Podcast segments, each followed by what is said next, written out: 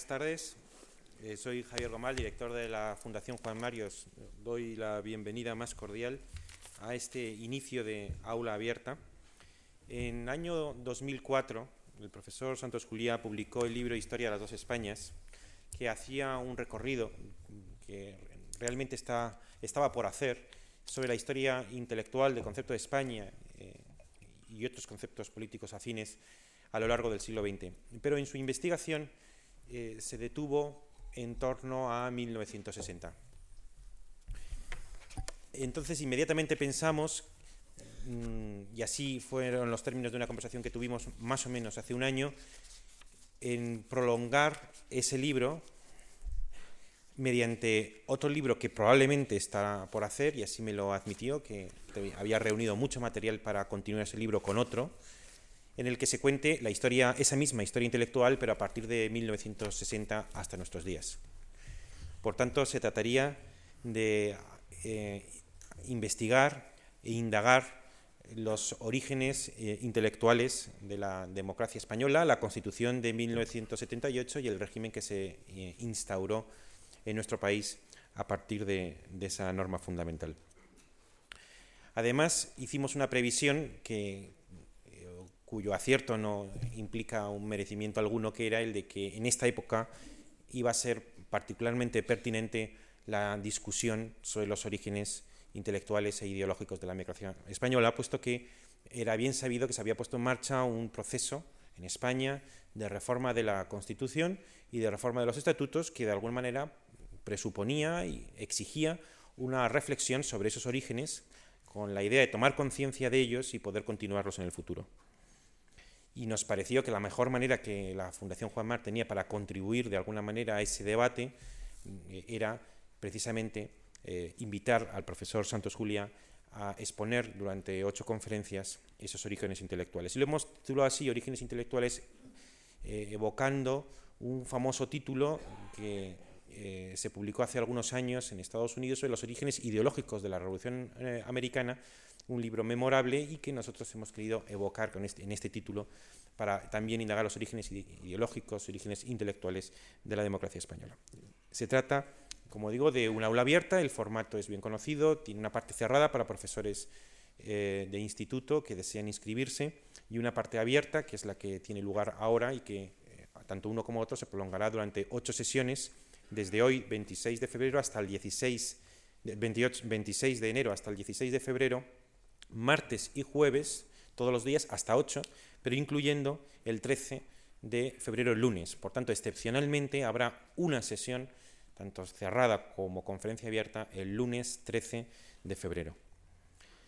El profesor Santos Juliá es bien conocido por la opinión pública, es investigador, profesor, catedrático, director del Departamento de Historia Social y Pensamiento Político y ha sido además decano de la Facultad de Ciencias Políticas y Sociología de la UNED coordinador y autor de una veintena de libros, numerosos artículos sobre historia social y política de España del siglo XX, sobre cuestiones de historiografía y de teoría de la historia. Entre otros títulos puede citarse Madrid, 1931-34, de la Fiesta Popular a la Lucha de Clases, de 1984, Manuel Azaña, Una biografía política, de 1990, Los socialistas en la política española, 1878-1982, que es de 1997, un siglo de España, Política y Sociedad de 1999 y el antes mencionado Historia de las dos Españas de 2004, que ha sido además el Premio Nacional de Historia eh, concedido este año 2005, pero correspondiente al mejor libro de investigación histórica publicado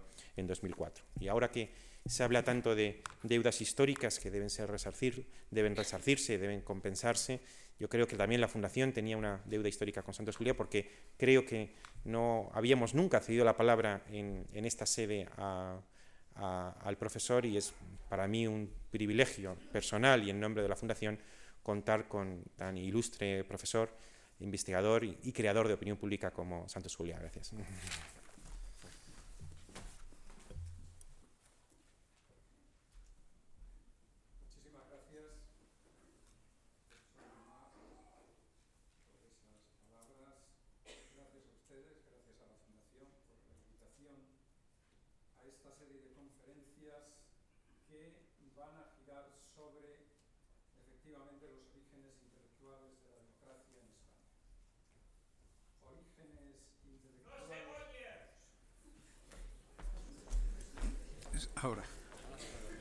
Estaba cerrado.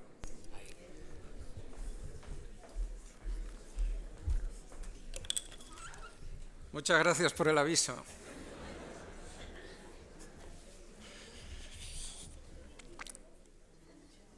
Bueno, orígenes intelectuales de la democracia en España, que, con el que pretendo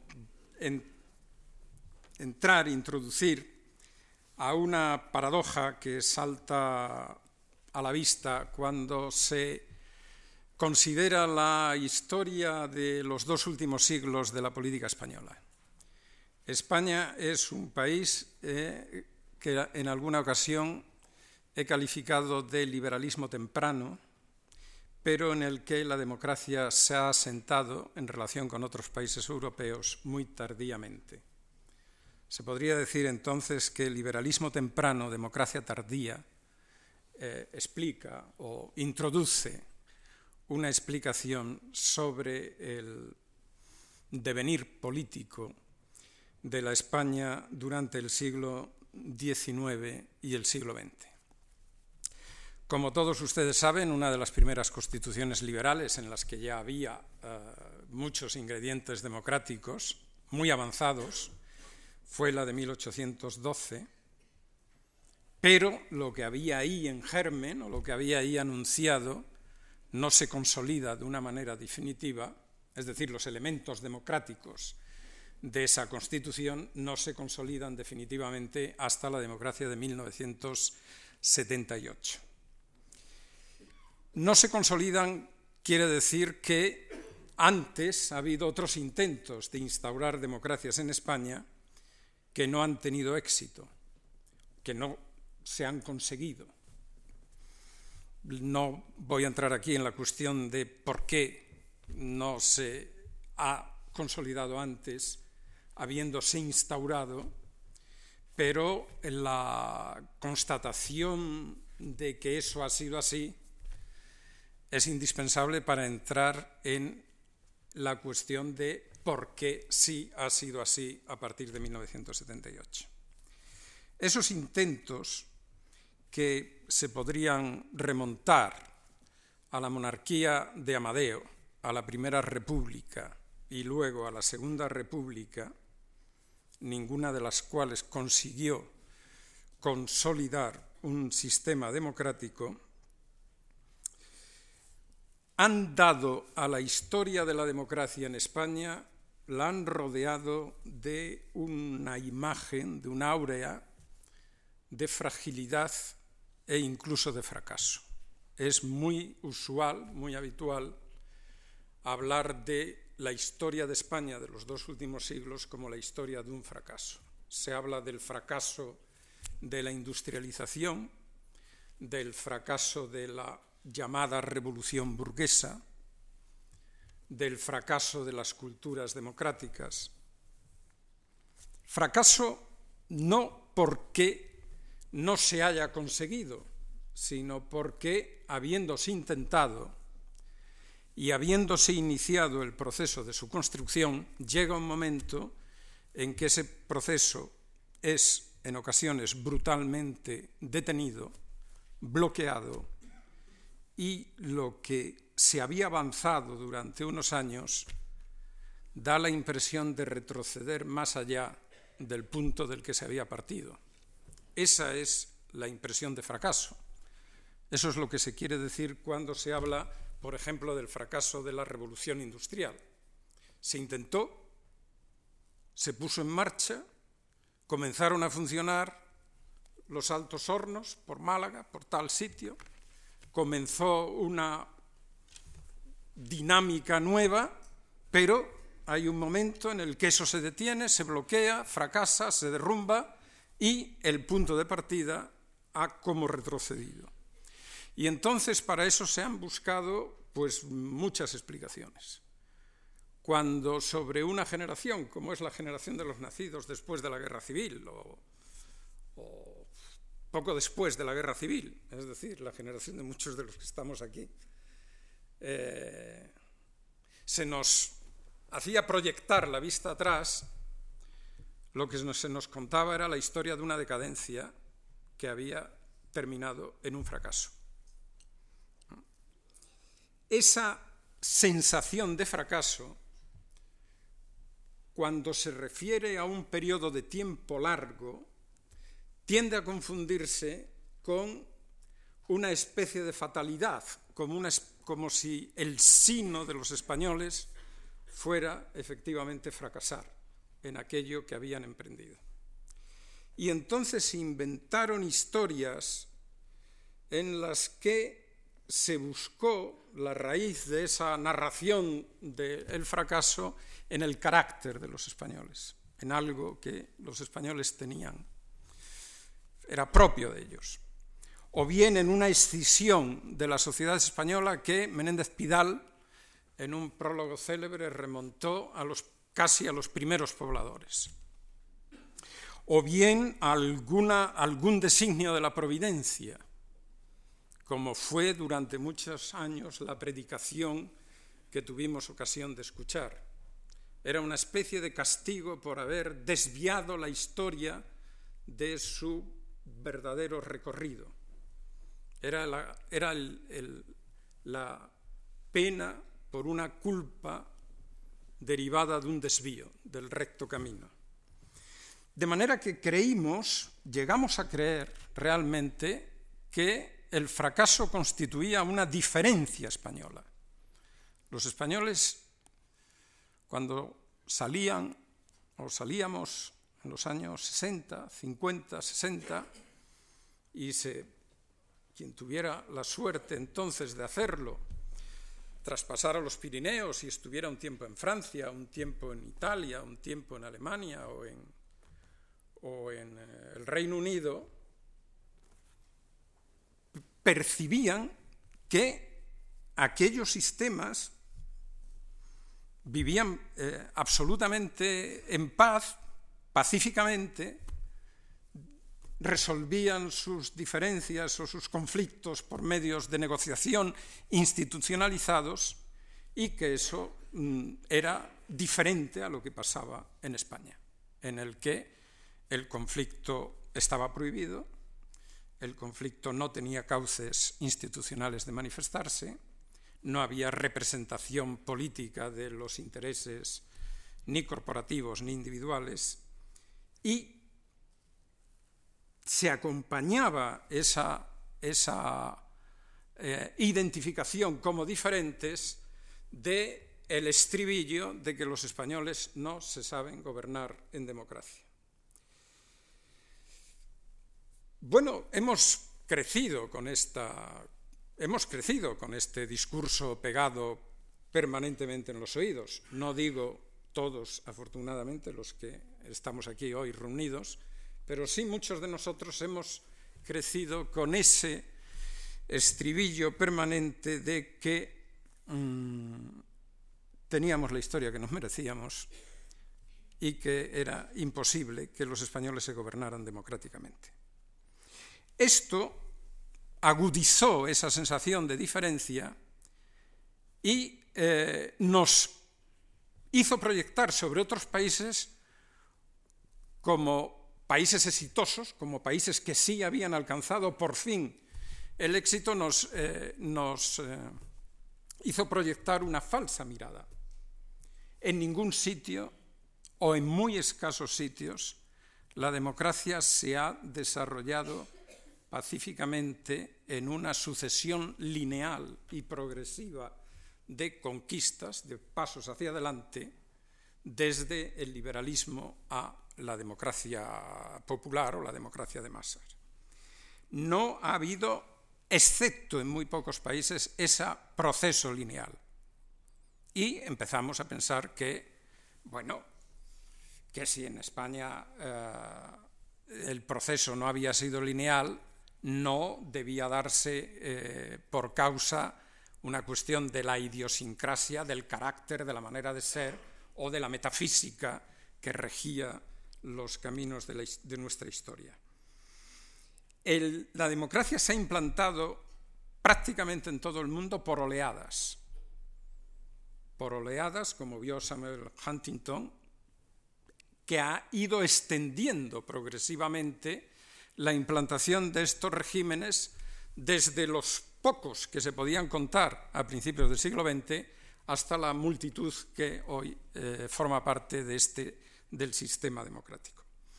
Entre oleadas quiere decir también que hay momentos de quiebra.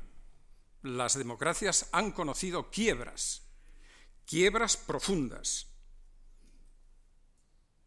En los años 20 y 30, países mucho más avanzados que España en aquel, en aquel momento, Alemania e Italia, el, sistema democrático quebró, quebró y dio paso a sistemas totalitarios que acarrearon posteriormente la ruina y la devastación de toda Europa y eh, en una guerra eh, que se podía tener como la última de las guerras, porque más allá de la, de la Segunda Guerra Mundial no habría quedado nada. De manera que eh, no éramos tan excepcionales, aunque el no ser tan excepcionales no quiere decir que aquí, donde se había dado una democracia muy avanzada en los años 30, no hubiéramos tenido un retroceso muy duradero mucho más de lo que eh, se pudo haber pensado en ningún momento eh, después de la derrota de la República, un, retroceso muy duradero para eh, implantar o instaurar de nuevo aquella democracia. Pero lo que sí tuvimos ya como una convicción es que no gravitaba sobre la historia de España una especie de maldición que nos hubiera identificado como el país de Europa que no puede ser gobernado democráticamente.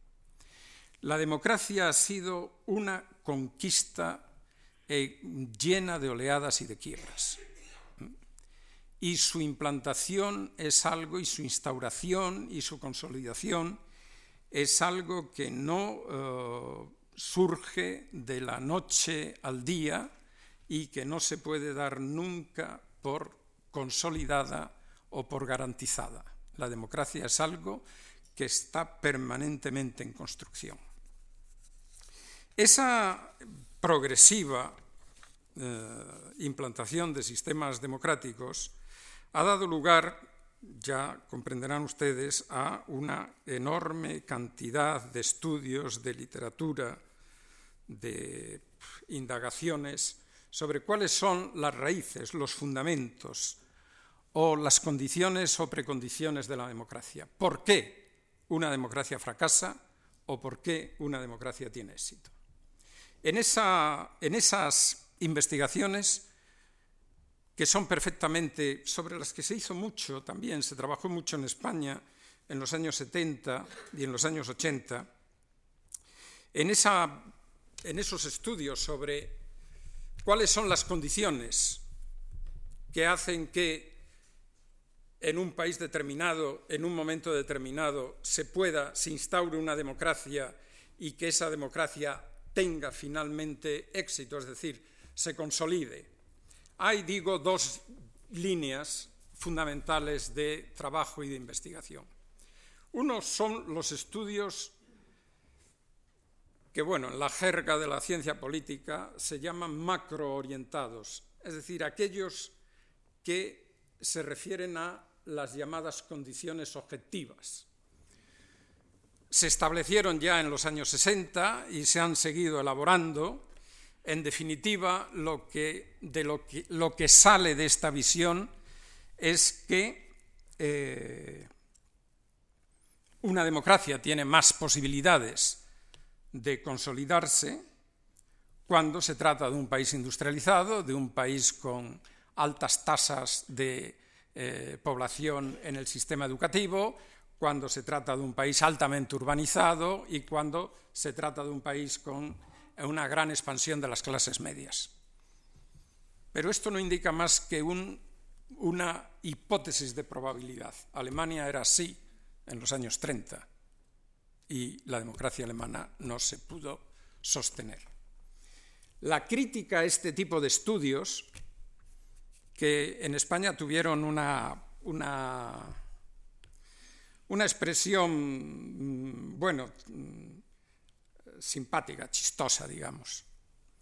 Cuando Fabián Estapé se le ocurrió aquella, aquella especie de butad de que en España la democracia no la trajo Suárez, la trajo el 600. ¿eh? Es decir, que una clase media eh, que utiliza el coche para sus desplazamientos, pues hombre, eh, como si fuera una especie de consecuencia necesaria de esa elevación general del nivel de vida, se eh, implanta la democracia. No la trajo Suárez, quiere decir que en España los estudios sobre por qué la democracia se consolidó a la vez que se orientaron sobre estos datos de, bueno, ha cambiado la sociedad civil, ha cambiado las clases medias, ha cambiado, ha cambiado el nivel de alfabetización, de educación en general, se hizo mucho hincapié en las estrategias políticas. Es decir, ¿qué hicieron los actores? Y esas estrategias políticas naturalmente tienen nombres propios. Y de ahí la la butad de, Fabián Estapé, porque Suárez trajo la democracia, o el rey trajo la democracia, o el acuerdo entre élites trajo la democracia. Es decir, hay otros estudios orientados hacia qué estrategias siguieron los actores. Actores quiere decir, pues, eh, dirigentes sindicales, dirigentes políticos, eh, asociaciones culturales, asociaciones de vecinos, todos los que se movieron, qué estrategias siguieron.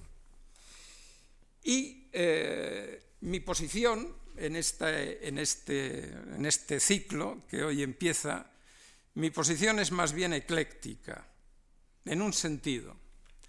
La democracia en España se instaura cuando hay, y esto se repite en los años 10 y 20 y luego en los años 60-70, cuando hay un proceso de crecimiento social y de vitalidad social muy fuerte, una sociedad muy viva, eh, que como que sacudiera eh, una especie de adormecimiento de años y que de pronto se pone en movimiento y que pasa por un proceso de transformación del marco de su vida, como se pasó en la España de los años 10 y de los años 20, cuando empieza un gran éxodo rural, las ciudades crecen, la cultura conoce un momento de gran esplendor, la clase media se expande, una clase media que ya es profesional, que ha salido al extranjero, que ha cursado estudios en eh, Alemania. Einstein vino a la, residencia de estudiantes y pudo dar una conferencia en alemán. Y hubo mucha gente que se enteró de lo que decía. Tanto se enteró que Einstein hizo un comentario, bueno, es posible que fuera un, un, educado visitante y hiciera el comentario, hiciera el comentario por, en fin, por cortesía.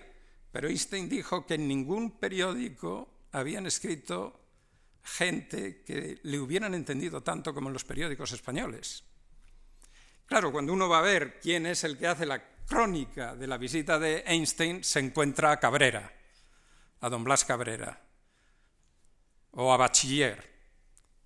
Claro, y uno se lo explica. ¿eh? Pues eso quiere decir que aquella sociedad no era tan atrasada, ni era tan... Era una sociedad en movimiento. Por supuesto, había grandes bolsas de atraso, por supuesto, había un abismo entre el mundo rural y el mundo urbano, pero era una sociedad en movimiento. Y esa sociedad en movimiento, al final, resulta que es el sostén de una movilización por una democratización del sistema político y finalmente por la implantación de la República. En los años 60 pasa igual. Los años 60 son los años del gran éxodo rural. La gente sale del campo en cientos de miles. Las ciudades de nuevo se transforman. Desgraciadamente, para muchas de ellas esa transformación se hizo de manera bastante caótica, con una agresión realmente que ha dejado la huella, en muchas ciudades ha dejado la huella, las agresiones de los 60 han dejado una huella permanente, perdurable en muchas ciudades españolas, pero prescindiendo de ese aspecto de la transformación que estaban experimentando, son ciudades que se llenan de gente muy activa, muy viva, de gente que viene de otros sitios y que viene a buscar la vida, a abrirse camino, no solo en el trabajo, eh, en la construcción o en los trabajos dependientes del crecimiento de la ciudad, sino también en la cultura, en la creación cultural, en la producción de, de conocimiento, etc. Y como consecuencia de eso, de una sociedad en movimiento que está presionando el corsé de un sistema político montado sobre otra sociedad, que es lo mismo que les pasa a los, a los ancestros de los años 10 y de los años 20, el sistema político de la restauración estaba pensado para una sociedad estática, para una sociedad dormida, que no, no, no atravesada por los conflictos propios de las grandes transformaciones sociales, pues en los 60 ocurre igual. Y la presión es lo que hace saltar al sistema político que se había construido sobre la espalda de otra sociedad precisamente para garantizar la disciplina, la quietud, el que nadie se moviera, el que cada cual eh, hiciera en la vida lo que estaba determinado eh, desde el Estado. Esa vía, es decir, esa atribuir a, esa, a, esa, a esas transformaciones sociales el proceso de democratización tiene sentido, pero no lo explica todo, porque se puede dar al traste con el mismo proceso. Y por tanto, creo que la mejor manera de abordarlo, de abordar ese largo proceso de transición del liberalismo a la democracia o el proceso que va del liberalismo a la democracia, lo mejor es combinar la visión de esas transformaciones con las estrategias políticas que se ponen en movimiento también.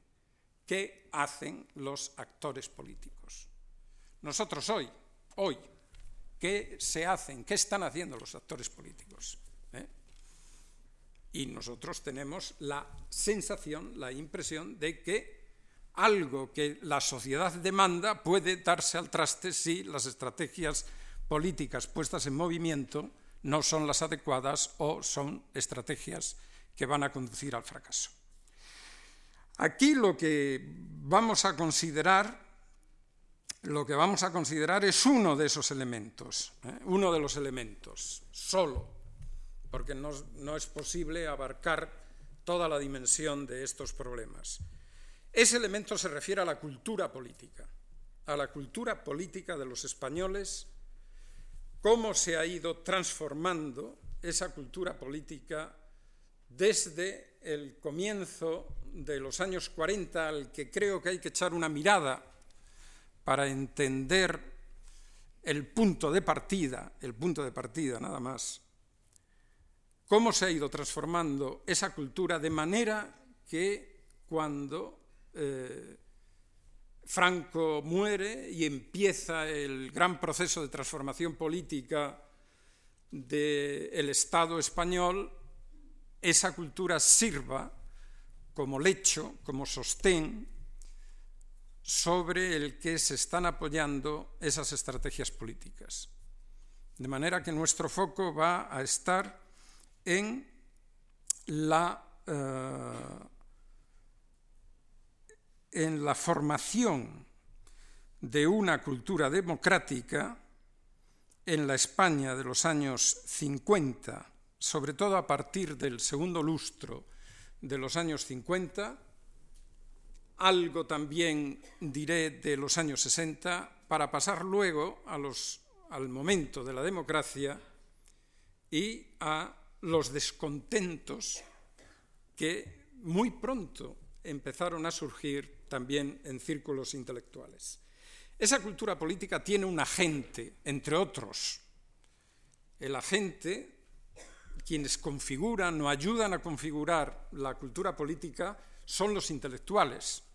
Es decir, un tipo, un tipo de, de un sector social de las sociedades liberales, no hay intelectuales antes de las revoluciones liberales, que acceden a la esfera pública a partir de una obra consolidada en cualquiera de las actividades intelectuales, en el campo literario, en el campo artístico, en el campo científico, en el campo del pensamiento, en el campo de la profesión, un ingeniero, un médico, un abogado, un pintor, un escultor, cuando participan en el debate público. Ese, esos son los tipos que van a ir desfilando por aquí. El filósofo que habla de política, el médico que firma un manifiesto o que asiste o que pronuncia un meeting o una conferencia.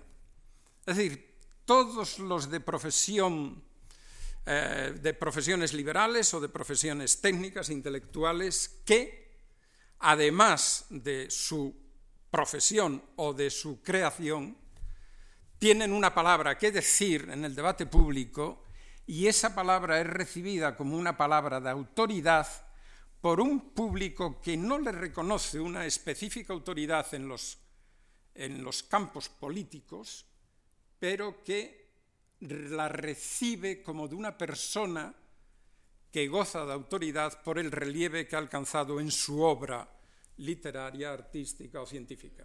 ¿eh?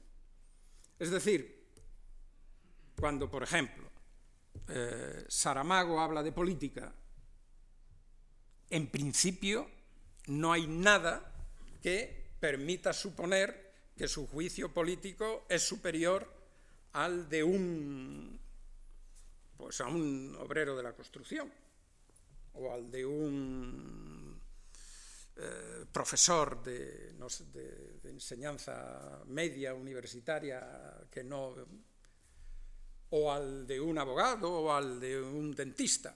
No hay nada, ¿eh? porque no es un especialista en política, pero su juicio político se escucha porque la obra de Saramago le ha dado una autoridad a él personalmente que el que oye lo que dice la transfiere a su opinión. Puede ocurrir que alguien muy relevante en el terreno literario sea un perfecto imbécil cuando habla de política. Puede ocurrir. Y de hecho ocurre. ¿eh? Ocurre porque ocurre. Eh, pero tiene una autoridad. ¿Por qué él tiene una autoridad? Porque hay una cosa que un teórico francés llamó eh, eh, una especie de consagración del escritor, le sacre de l'écrivain, que eh, rodea ya el aura, le da un aura, le da un...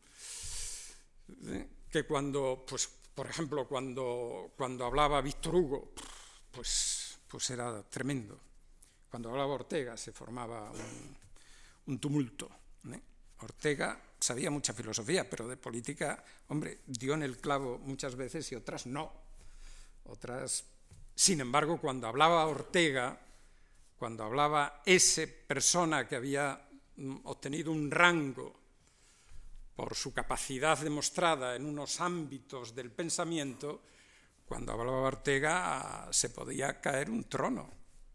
el, el artículo de Ortega célebre, El error Berenguer, hizo tambalearse el trono de Alfonso XIII.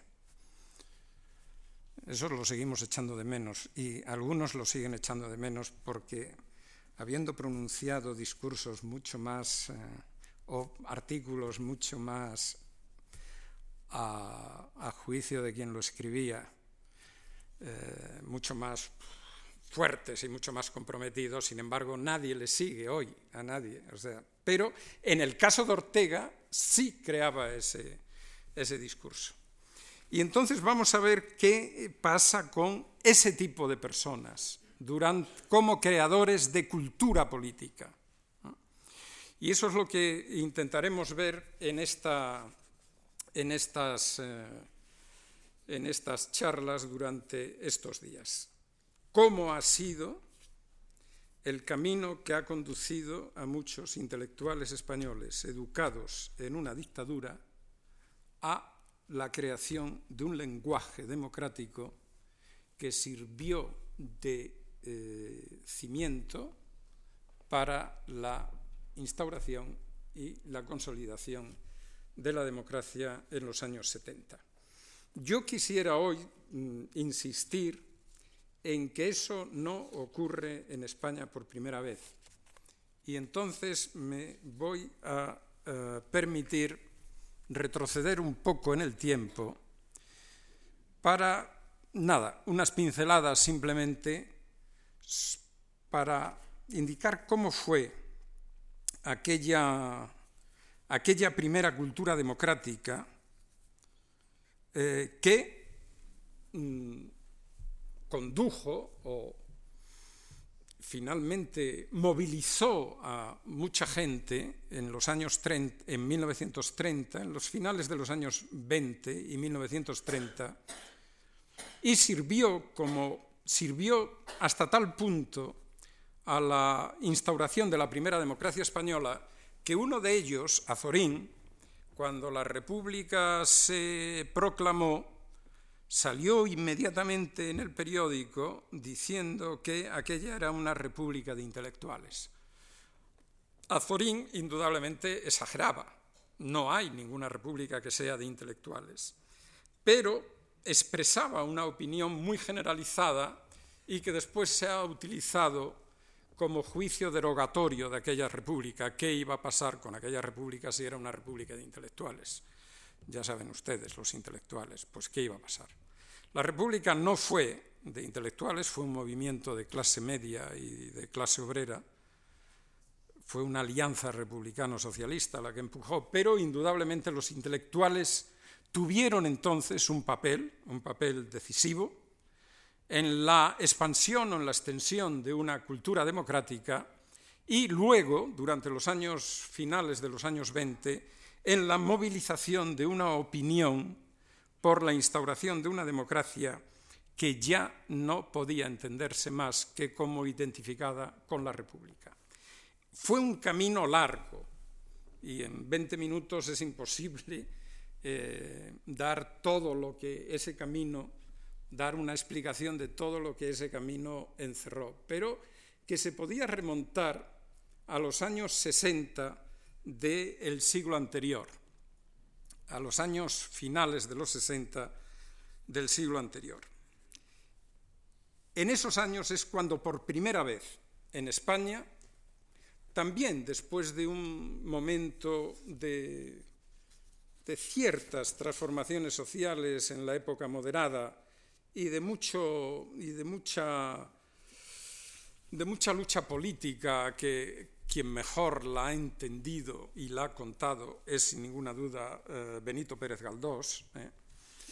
Hay, un, hay un, uno de esos empujones, de esos empujones colectivos, que liderado por un, por un grupo de militares progresistas, acaban con la monarquía de Isabel II e intentan establecer una monarquía nueva democrática.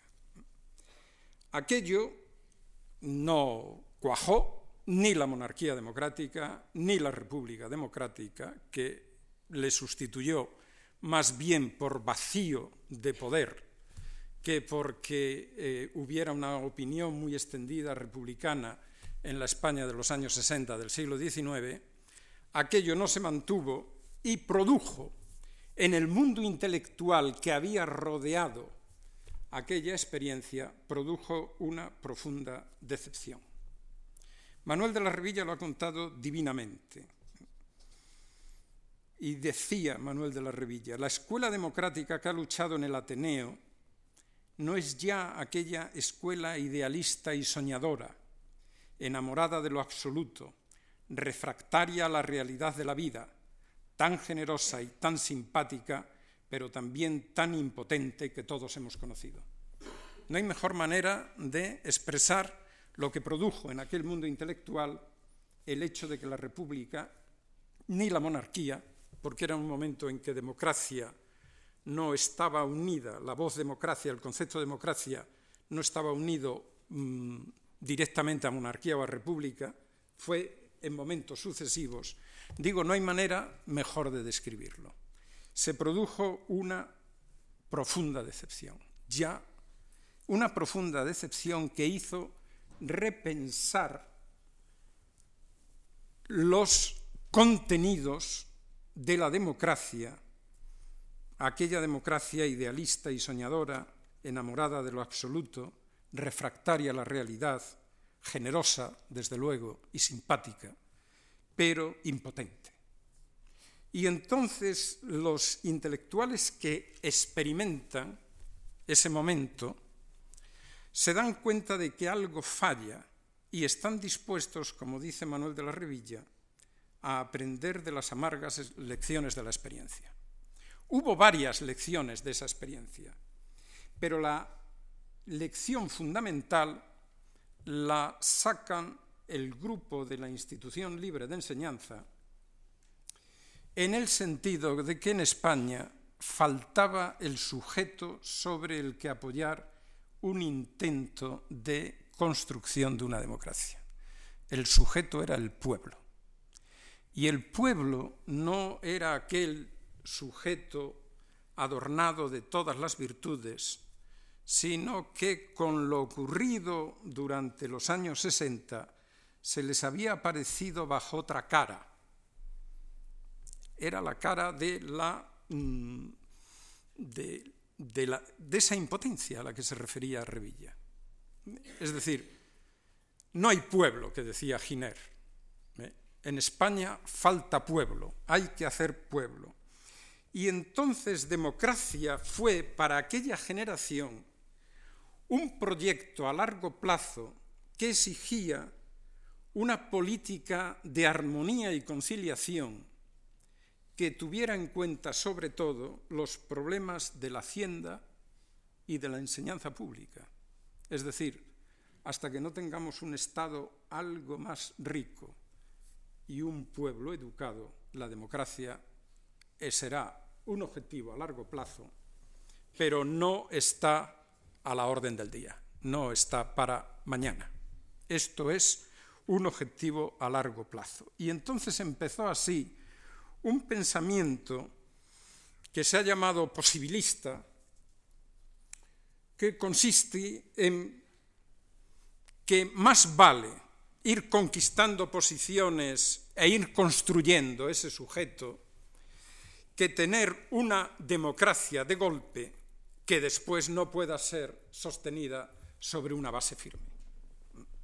Ese es lo que da a la restauración y a los intelectuales de la primera restauración ese tono ese tono que es el tono de la institución, que es el tono del posibilismo, del énfasis en la educación, de la importancia de la buena administración, de que las sociedades son un todo orgánico, un conjunto orgánico en el que no se puede romper la armonía si no se quiere desbaratar todo el intento. Ese, el problema mm, desde mi punto de vista, el problema que, eh, al que se enfrenta esta visión de las cosas es que no tuvo una expresión política, no llegó a tener una expresión política, porque la lección de los políticos en los años 60 fue muy diferente a la uh, lección que sacaron los intelectuales.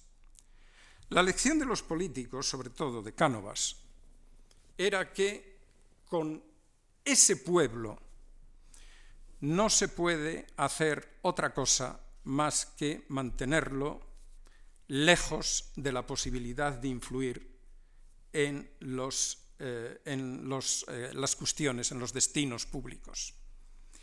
Y entonces el liberalismo español, que también saca una lección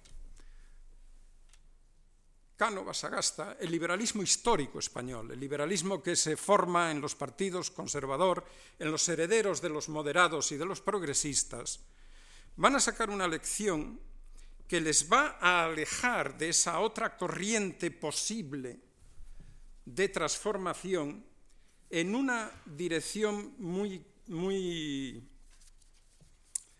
eh, muy curiosa, porque realmente pudieron haber, pudieron haber absorbido esa otra lección. Pero lo que pretenden es que el sistema de la política en España es una cuestión que, en la que no puede entrar ni el ejército con su tendencia a los golpes, a los pronunciamientos, ni ese pueblo al que le falta educación. Y entonces, como por otra parte ahí hay una herencia progresista y tienen que eh, legislar sobre sufragio universal, resulta que montan un sistema en el que el turno de poder está garantizado sin participación del voto popular, que es eh, defraudado porque el partido que va a ocupar el gobierno es el partido al que se le confiere por la corona el decreto de disolución y el que convoca las Cortes. De manera que tienen ustedes un sistema en el que, por una parte, hay un, un mundo intelectual que está en ese trabajo posibilista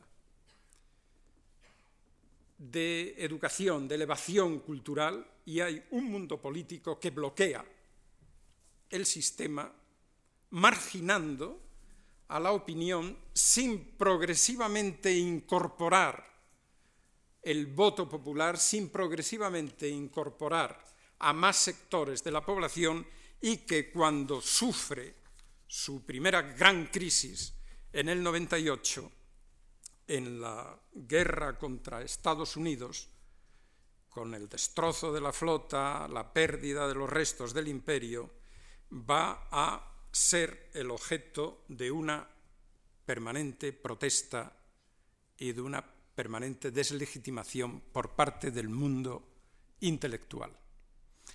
Lo es, desde luego, por la generación del 98, lo es por los nacionalistas que surgen entonces en Euskadi y en Cataluña, y lo va a ser por la nueva generación que apunta que han oído, han oído, como decía Ortega, cuando llegamos a la edad de la razón, oímos las últimas leyendas de la historia patria, aquellos que habían oído el derrumbe y que en cierto modo son los herederos de esa tradición posibilista, educativa, eh, de progreso paulatino, se van a levantar contra los dos partidos liberales el conservador y el liberal, que han bloqueado la transformación del sistema de la política.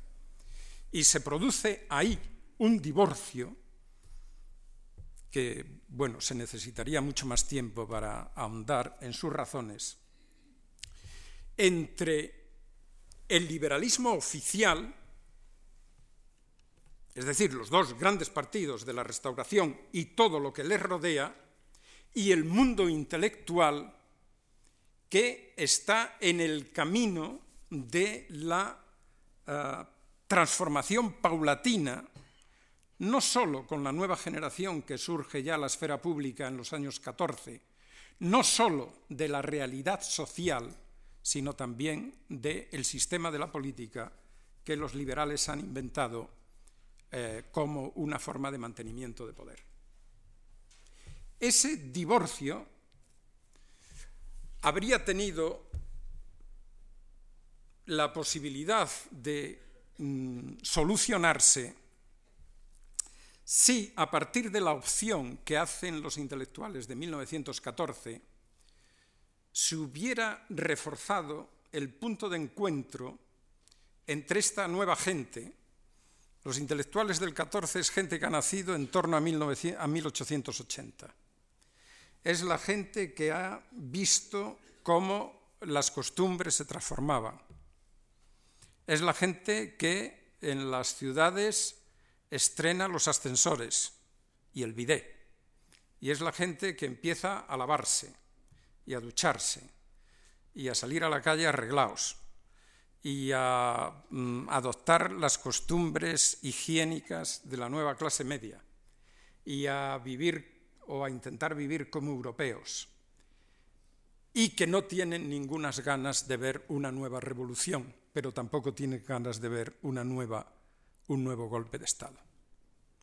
Esa generación se expresa por boca de Ortega, y Ortega tiene una impresionante autoridad sobre la generación de intelectuales del 14.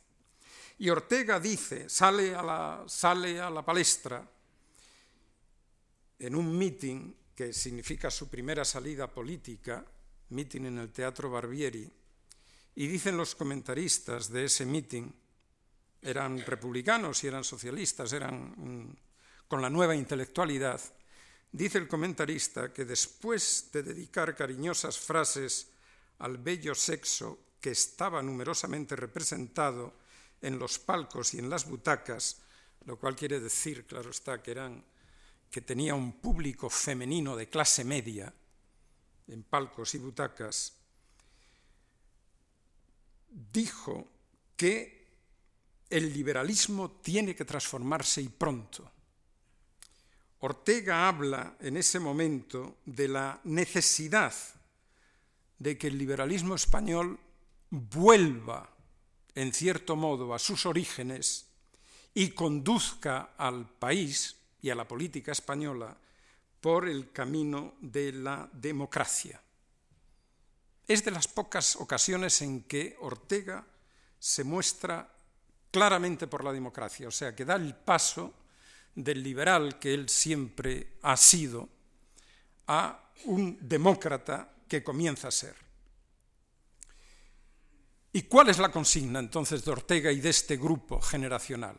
Que hereda en buena manera, que recibe la herencia de la generación del 68, de la generación... Ortega piensa que el problema de España es un problema de educación. ¿Cuál es la consigna? Hay que hacer la experiencia monárquica. Es preciso hacer este programa de democratización dentro de la monarquía. Dentro de la monarquía quiere decir que si la monarquía sigue el camino de la democratización, toda la gente que oye la primera gran conferencia política de Ortega, que es la de la nueva y vieja política, va a apoyar eh, ese camino que el rey eh, podía emprender. Eso acerca a Ortega y acerca a Zaña y acerca a los que firman los manifiestos eh, aliadófilos durante la Gran Guerra, acerca a toda esa, a toda esa generación intelectual, la acerca a lo que podía haber sido claramente un camino seguido por la eh, política española durante los años 10 y 20. España ha podido tener una democracia, una democracia consolidada, sólida, en 1918, 1920, 1924, sin ningún problema. Era un país que tenía los fundamentos sociales para eso que había extendido una cultura política democrática de la que es muestra la movilización pro-aliadófila de los años 16 y 17, que tenía ya un nivel educativo y una clase media en expansión. ¿Por qué no es ese el origen de nuestra democracia? Bueno, pues porque no se siguió este camino no se siguió este camino. Lo que el Partido Reformista, que es al que están apoyando esta generación intelectual, pedía era una reforma constitucional. La monarquía, los partidos liberales podían haber liderado esa reforma constitucional. Nada realmente lo impedía. Cuando se piensa en lo que se puede entender como ocasiones que pasaron, hay una ocasión clara. La Gran Guerra termina. los tronos caen. Caen los Habsburgo, caen los Hohenzoller, caen los Romanov. Y en España se decía, y este no va a caer. Se decía, la revista España decía, bueno, aquí tiene que pasar algo. Aquí tiene que pasar algo. ¿Cuál era la opción? La opción no era, no fue nunca para este grupo que cayera al trono. No fue nunca. Nunca ese movimiento fue antimonárquico. La opción era que el monarca liderara el proceso de democratización. ¿Qué significaba ese proceso? Una reforma constitucional que limite los que declare que el, el único fundamento de soberanía es el pueblo, que limite los poderes reales, no la cosoberanía, cortes, monarquía, que asegure la libertad de conciencia, que no acuda a la suspensión de garantías constitucionales. Es decir, había todo un programa de democratización del Estado porque la sociedad había conocido ya un amplio proceso de democratización. Era una sociedad liberal. La restauración era un sistema liberal, es decir, era un sistema que garantizaba las libertades. Se escribía, se podía escribir los periódicos anarquistas, eh, republicanos extremos, eh, antimonárquicos, escribían todo lo que les venía en gana prácticamente.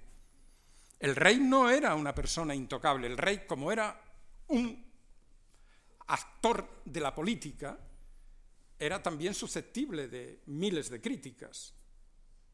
Y sin embargo no hay un movimiento antimonárquico. No hay la identificación de la cultura política democrática con la república. Hay la expectativa de que también la Gran Guerra tendrá una repercusión en España y que aquí el rey llamará, y este es el límite de la presión de los reformistas y de los intelectuales. El rey llamará, y ese es su error de apreciación. El rey llamará a esta gente nueva, a esta gente joven, a, esta, a profesionales, a independientes, a, los llamará para que conduzcan este proceso. La historia naturalmente siguió, el rey no llamó a nadie, se, la vieja política continuó y esta cultura política quedó con la expectativa frustrada. Con la expectativa frustrada, pero quedó ahí soterrada, no eliminada. No eliminada, porque realmente la monarquía no uh, era un régimen eh, autoritario ni dictatorial. Eh, el rey optó por mantener el sistema que había heredado. Hasta que un problema ajeno, se puede decir, ajeno a lo que pasaba dentro de España en este terreno, el problema de la guerra de Marruecos, creó las condiciones para que eh, de nuevo los militares intervinieran directamente en el proceso político. Y, la, gran, la gran responsabilidad del golpe de Estado de 1923 es que lo que liquida es una monarquía liberal, es una constitución liberal.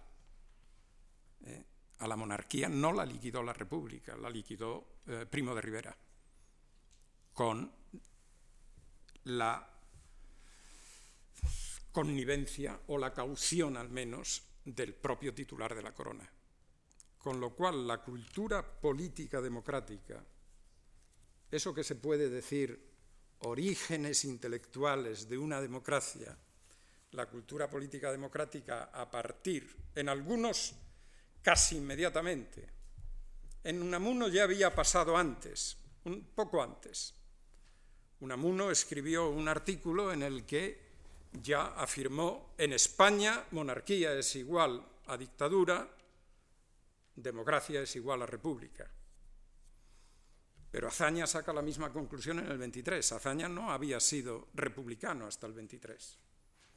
Y Azaña se declara por la República y apela a la República en un folleto que tiene poca circulación, eh, precisamente como resultado del golpe y como resultado del fin de la monarquía liberal.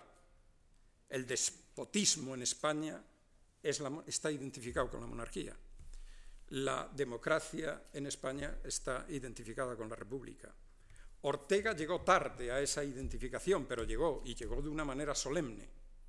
Llegó a finales del año 1930, cuando en un célebre, eh, en el célebre mm, artículo al que me he referido antes, terminó diciendo, españoles no tenéis Estado, construidlo. De lenda es monarquía. Entonces la república, la democratización en España que pudo haber venido, y la traigo aquí a evocación como precisamente para, para bueno, evocar no solo la democracia actual, sino otra que hubo antes. ¿eh? Esa democracia que pudo haber venido por una ampliación del liberalismo de la Constitución de, 1900, de 1876, que tenía elementos para que esa, esa transformación se hiciera. Vino identificada, llegó a ser identificada la democracia con la república y la estrategia de su instauración ya no podía ser una reforma constitucional, sino la apertura de un proceso constitucional por medio de un gobierno provisional que se hiciera con el poder y que sometiera a los españoles la opción por la república. De manera que la democracia viene en 1930 y 31 no, no como algo caído del cielo Slomo Benami ha tenido, ha tenido acertado al decir que la democracia en España, la, democracia republicana en España, es resultado de un largo proceso. Es verdad que el año 1930 llama la atención por la movilización, por, por como si de pronto el país, eh, no, eso estaba ahí soterrado y salta, salta en 1930. Pero salta ya no con la forma de una transición desde el liberalismo. El liberalismo había caído, el liberalismo lo eh, expulsa de la política Primo de Rivera. Cuando los antiguos partidos liberales quieren volver a levantar cabeza, no tienen ya ninguna ventanilla por donde sacarla. En 1930 no hay terreno para los partidos liberales en España. La democracia viene ya a lomos de la República. Es la república lo único que puede traer la democracia, porque la monarquía había empezado a sucumbir en el golpe de 1923. Y al venir como república vino con el lenguaje, la música, los adornos, la simbología de una revolución. De pronto, lo que toda esa escuela intelectual había tenido de educación, de transición, de posibilismo, de ir paso a paso, de extender la obra educativa, de, crear otro pueblo, de pronto es la revolución. Y fíjense que la simbología que adorna la República es la simbología de la Revolución Francesa, directamente. ¿eh? Es la niña bonita, la niña bonita adornada con la corona o con el, el gorro frigio, la niña bonita que reproduce a Marianne, la es más matrona Marianne. La niña bonita era una niña, una adolescente. Indica, no sé si, si conscientemente, la fragilidad del acontecimiento, mientras que la Marianne es una señora, es una... Pero es, adopta el aire de una revolución. Y entonces la primera democracia se instaura en España, sin duda, por esa expansión de una cultura política de, un nuevo, de, un, de valores cívicos, pero viene con los aires, las músicas, más que las políticas, más que la política, pero con los aires y las músicas de una revolución. Y eso va a crear, eso va a crear una, una, un nuevo una nueva escena para la política en la que van a subir al escenario muchos actores que durante la monarquía liberal no habían tenido eh, parte en la vida política. Va a subir el escenario un partido fascista, va a subir un partido por primera vez en la historia de la política española, un partido confesionalmente católico, va a subir al gobierno un partido socialista que había sido siempre oposición, van a tener un protagonismo partidos nuevos republicanos y se va a, desaparecer toda la tradición liberal de los partidos históricos liberales. Eso hace que en España esa primera transición sea más bien un corte y la promesa de un nuevo comienzo. En lo que pasó luego eh, ya no me, puedo, no me puedo meter porque me he pasado de la hora y no quiero cansarles más. Eh, muchas gracias.